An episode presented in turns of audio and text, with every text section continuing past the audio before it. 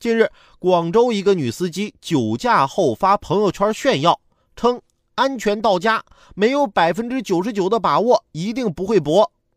女子的做法啊，引发了好友的反感，于是啊，截图举报。警方接到举报后，将女子抓获。举报者表示，酒驾害人，尤其是害了更多无辜的路人和车辆。我觉得啊，这个举报没毛病，就是啊，这俩人的友谊估计是要走到尽头了吧。但就这种人，拿无知当有趣儿，压根儿就没认识到自己的错误，让他受到惩处，认识到自己的错误，才是真正对他负责。有时候啊，就得大义灭亲。我朋友圈里那些看我不顺眼的啊，你们也注意了。